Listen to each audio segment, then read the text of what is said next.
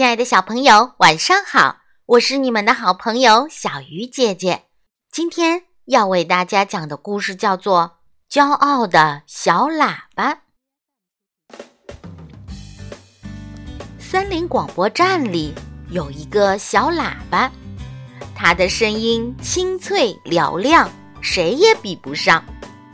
因此，小喇叭非常得意，把谁也不放在眼里。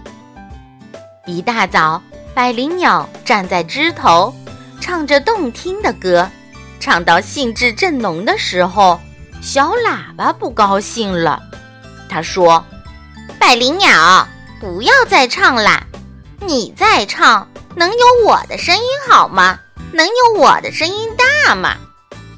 百灵鸟不再唱了，还礼貌地说：“真对不起，打扰您啦。”说着。就飞走了。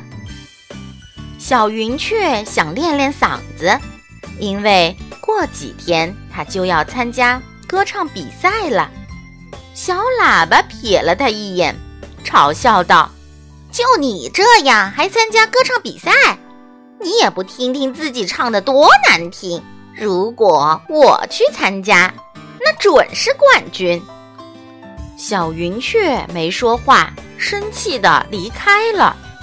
不一会儿，小乌鸦也来唱歌了。它今天被妈妈表扬，心里正高兴呢。但是小喇叭却取笑它：“小乌鸦，你这破锣嗓子就别唱了，哪有我唱的好听？”小乌鸦原本还高兴着呢，听他这么说，突然就不高兴了。